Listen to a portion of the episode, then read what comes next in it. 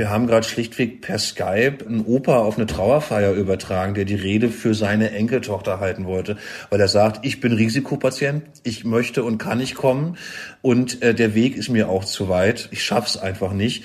Und da helfen eigentlich wirklich digitale Wege ganz häufig. In Deutschland sterben durchschnittlich mehr als 2500 Menschen täglich, auch ohne Corona. Das ist also ganz normal. Aber wie ist Trauern in Zeiten des Abstandhaltens möglich, ohne Freunde oder Verwandte in den Arm zu nehmen? Ich bin Lenne Kafka und heute spreche ich mit Trauerbegleiter und Bestatter Erik Wrede. Hallo Erik, schön, dass wir sprechen können. Hallo Lenne, grüß dich. Wegen der Corona-Pandemie gelten in Deutschland derzeit strenge Regeln und das trifft jetzt auch jene Aspekte des Lebens, die uns eh schon schwerfallen, wie das Abschied nehmen. Wie dürfen denn Trauerfeiern derzeit überhaupt stattfinden? Das wird ganz unterschiedlich gehandhabt, musst du sagen. Ich sage mal, hier bei uns in Berlin ist es aktuell so, dass zehn Personen zusammenkommen dürfen, was auch immer das heißen mag. Das heißt in vielen Fällen, dass häufig die Friedhöfe die Kapellen nicht mehr zur Verfügung stellen, was heißt, dass sich Menschen auf dem Friedhof zusammenfinden. Und das heißt aber auch, dass bei diesen zehn Personen zumeist schon die Mitarbeiter des Friedhofs und ich als Bestatter schon mit inkludiert sind. Deswegen ähm, ist das wirklich eine sehr enge Nummer, was da zulässig ist. Gelten dann unter diesen zehn Personen auch noch die gängigen Abstandsregeln? Sofern sie eingehalten werden können, natürlich. Wir müssen auf die 1,50 Meter äh, hier in Berlin wie auch überall anders achten. Aber da fangen quasi eigentlich die Schwierigkeiten für uns an. Ne? Ich kann unter ganz vielen Gesichtspunkten die aktuellen Verhaltensnormen einhalten und dann bin ich zum Teil auch in der Lage, eigentlich mehr Personen zusammenzubringen.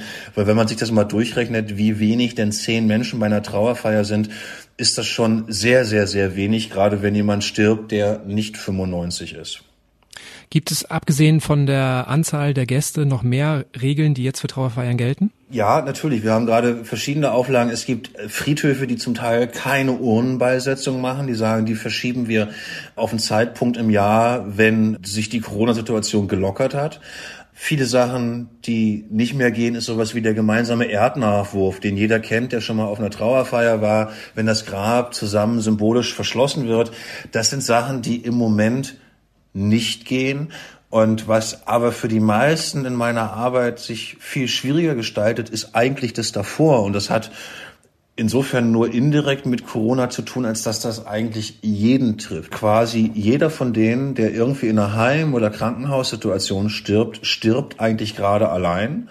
Und andersrum, es darf auch niemand sich bei ihm verabschieden, weil es zumeist die Häuser nicht zulassen, ja.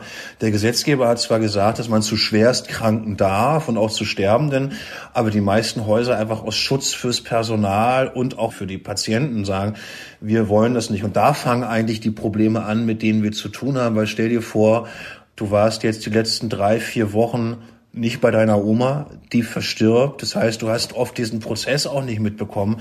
Und das ist ja in Trauersituationen häufig das, um was es geht, nämlich zu verstehen, was da passiert. Und das hat auch viel mit Sehen zu tun. Ich weiß nicht, Zuhörer, die schon mal jemanden an einem Krebstod haben sterben sehen. Du kannst irgendwann wirklich zusehen und es wird gefühlsmäßig fast folgerichtig, dass der irgendwann stirbt, weil der Körper immer weiter abbaut. Es ist für viele ein wichtiger Verstehensprozess, um nachher nicht noch mehr traumatisiert zu sein als jetzt. Und die Situation geht gerade so weit, dass wir aktuell jemanden aus München, der verstorben ist, nach Berlin bringen, weil die Tochter Risikopatientin ist und sagt, ich kann nicht auf Reisen gehen, aber ich habe das Gefühl, dass ich mich von meinem Vater an seinem toten Körper verabschieden muss. Das klingt nach einem ziemlich großen Aufwand. Das ist natürlich nicht in jedem Fall möglich.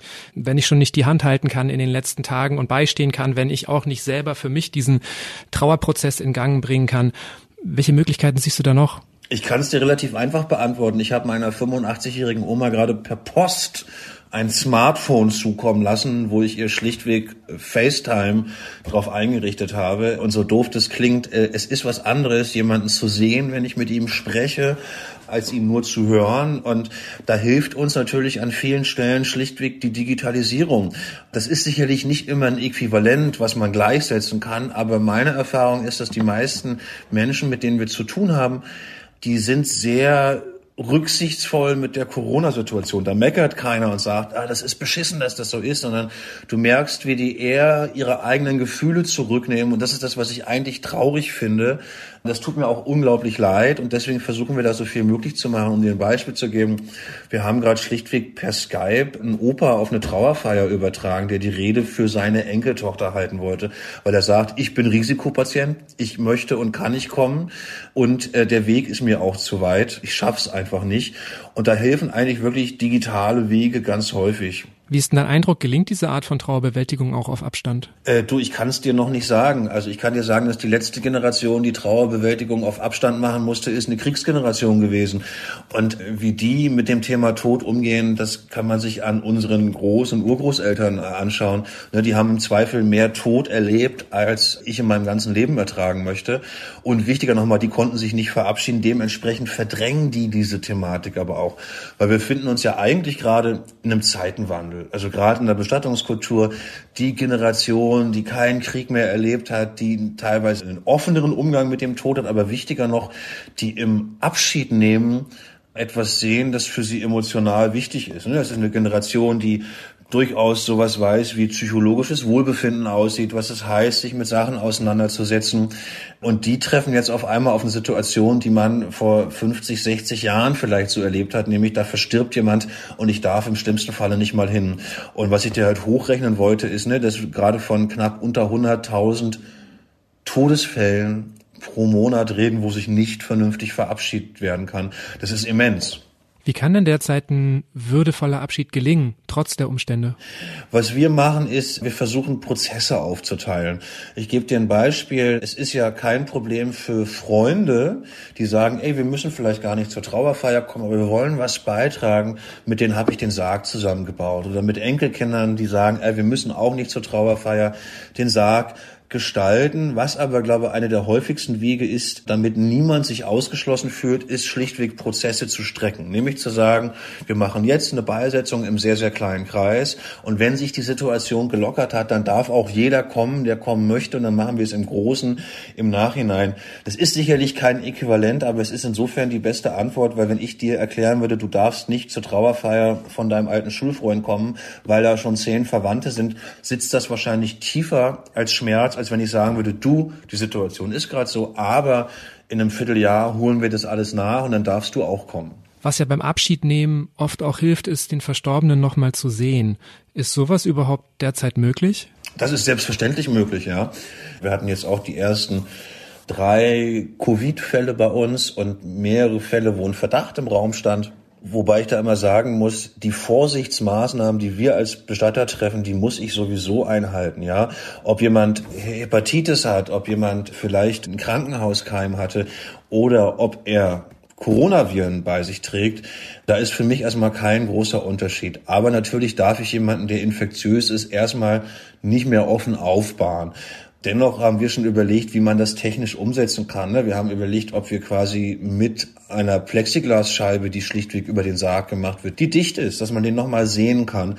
Aber ein körperlicher Kontakt, da würde ich auch jedem von abraten. Aber bei Fällen, wo kein Corona im Spiel ist, äh, machen wir natürlich Aufbahrungen. Das machen wir auch vermehrt. Was wir gerade ganz viel machen, das ist, glaube ich, ein sehr guter Tipp, der also auch bundesweit funktioniert, ist, ich darf jeden Menschen auch nochmal zu mir nach Hause oder zu ihm nach Hause holen. Das ist eine Sache, die muss mit dem Bestatter abgesprochen werden. Ne? Also wenn man sich erinnert, als der Altkanzler Kohl gestorben ist, der war mal eben noch eine Woche zu Hause. Das ist technisch möglich, ist an einigen Stellen sicherlich auch eine Geldfrage, aber ich glaube, dass da jeder nette Bestatter im Zweifel auch einen Weg findet, das mit einem zu klären, sodass das nicht utopisch viel wird. Das heißt, die Nähe zum Toten kann durchaus hergestellt werden.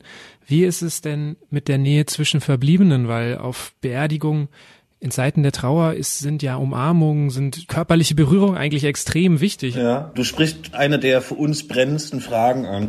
Was wir quasi raten, ist, dass in den sozialen Umfeldern, in denen ich mich eh bewege, ja, ich sehe meine Frau, ich sehe meine Mutter, da sich in den Arm zu nehmen. Ansonsten raten wir davon ab und gerade einfach auch bei Älteren da Rücksicht zu nehmen. Äh, also man eher in seinen Gruppen bleibt und sagt, ey, wenn Oma und Tantchen sich eh regelmäßig sehen, dann sollen die sich auch umarmen. Ansonsten geht es das leider gerade zu vermeiden. Aber das ist, glaube ich, auch was, was tragbar ist, muss ich sagen. Wie siehst du das? Ähm, oft ist der Todesfall ja auch gar nicht in der eigenen Familie, aber man möchte einfach guten Freunden beistehen, die vielleicht gerade einen Elternteil verloren haben. Auch bei denen, ne, normalerweise würde ich meine Freunde in den Arm nehmen. Hast du eine Idee, wie man da vielleicht zur Seite stehen kann und bei der Trauerarbeit unterstützen kann? Die Hinweise sind die gleichen wie sonst auch. Es ist ein aktiv auf jemanden zugehen, weil jemand, der gerade traumatisiert trauert oder ne, bei unserer Generation ist immer wieder unterschätzt, was das in einem auslöst, wenn man seine Eltern verliert. Ne? Also so gerade wir, die irgendwie alle so zwischen 35 und 50 sind, wo das jetzt der Fall ist. Ich finde, es ist immer wieder auf einen aktiv zugehen und ernsthaft mit jemandem reden. Und da ist es das Gleiche. Sicherlich ist es kein Äquivalent, aber ob ich mit dir zwei Stunden lang skype und jetzt zuhöre und dich einfach mal reden lasse und das Wichtigste dabei bleibt, egal ob man sich persönlich sieht oder nur digital, sich selber zurücknehmen. Ne? Also das ist halt leider was, was bei Trauer häufig der Fall ist. Äh, ähnlich wie bei Liebeskummer, wenn du davon über andere sprichst, äh, dass sie dann meistens ihre Geschichte erzählen und nicht dir zuhören. Wie stehst du eigentlich zu all diesen Sonderregeln? Also die sind ja nicht ohne Grund erlassen worden. Ich bin wirklich hin und her gerissen, muss ich sagen. Es gibt viele Teile in mir, die das verstehen, die das richtig finden.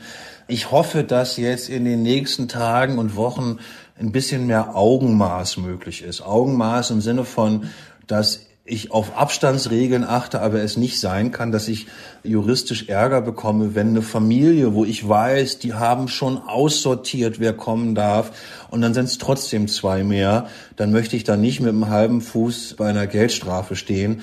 Und ich hoffe, dass da sich ein bisschen was verändert. Und ich hoffe, das ist jetzt eher so on the long run, dass gerade Pflegeheime und Krankenhäuser aus dieser Situation lernen, Ne, also wir haben in Deutschland ja das Altern sehr wegsortiert an dritte Orte, was uns auf der einen Seite gerade schützt, dass wir nicht so eine Situation wie in Italien haben, wo einfach ganz viele Menschen versterben, weil sie eben in der sozialen Nähe auch leben, aber dass diese Institutionen aussehen, dass sie eben auch Orte des Sterbens sind und dass man das gestalten kann. Das heißt für mich, was spricht dagegen, in einem Pflegeheim einen separaten Abschiedsbereich einzurichten, wo einfach klar ist, da kann man von außen eintreten. Ich muss nicht durch Räume, wo andere Insassen oder Bewohner sind.